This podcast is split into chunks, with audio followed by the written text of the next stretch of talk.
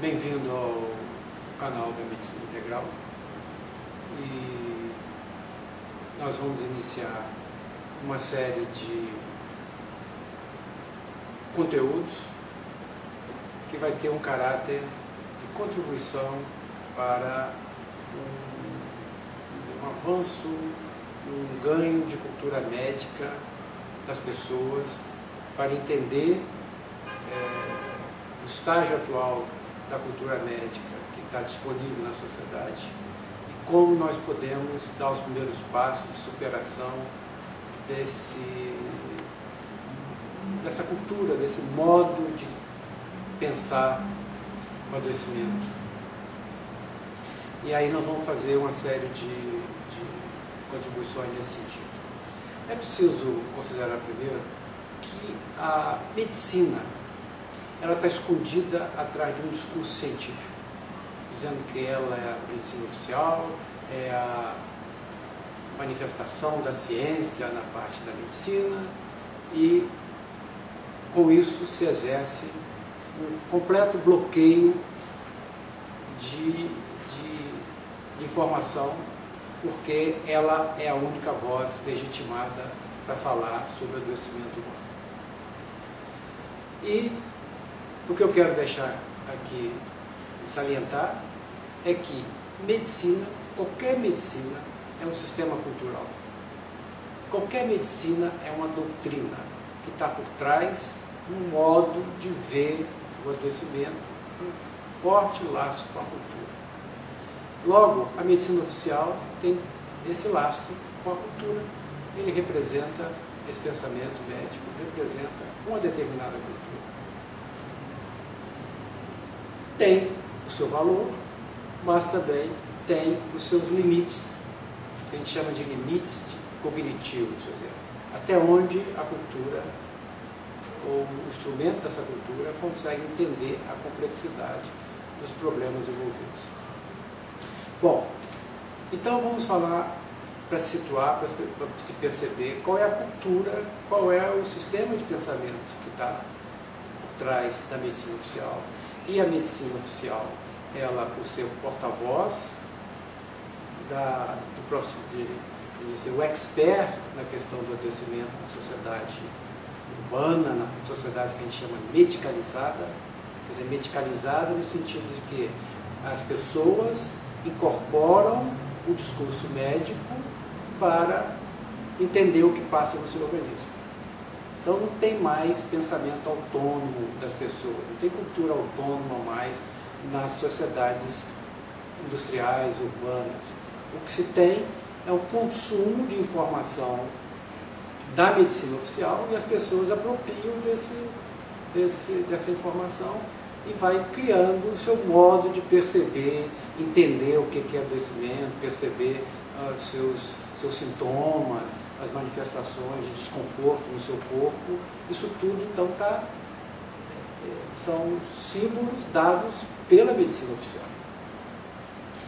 E para sair dessa, desse, desse campo de, de percepção, ou para ir adiante, para entender melhor a, o processo do adoecimento, é preciso agregar novos conhecimentos ou novas informações, ou, vamos dizer, uma cultura que vai além dos limites da cultura da medicina oficial.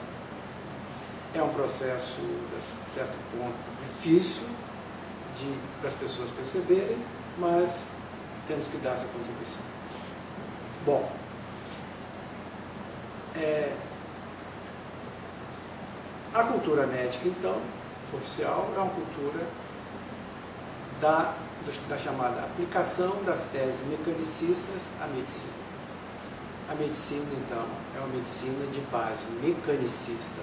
O que quer dizer mecanicistas para as pessoas entenderem melhor? Mecanicista é que vê o, o organismo como um, uma estrutura, um corpo, e que o processo de intervenção é um processo da ação sobre esse corpo se dá nos mesmos moldes de um, de um sistema que a gente chama linear e fechado.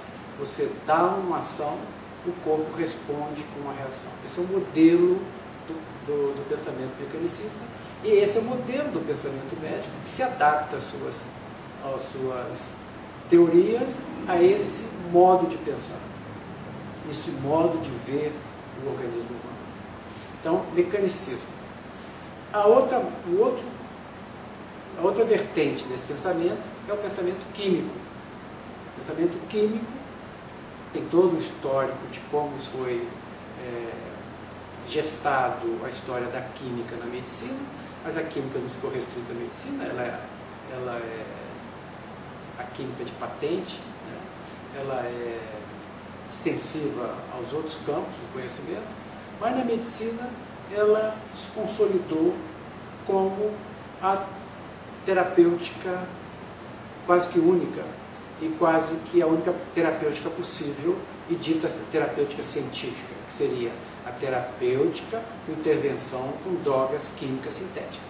Então, a base do, do, da cultura médica oficial é, então, pensamento mecanicista, que vê o corpo estrutural, o corpo anatômico, na dinâmica ação-reação, e a questão da, do uso, na, na sua terapêutica, do uso quase exclusivo da droga sintética de patente, fazendo uma intervenção, uma é, ação de bloqueio sobre o organismo. Então, esse é o modelo.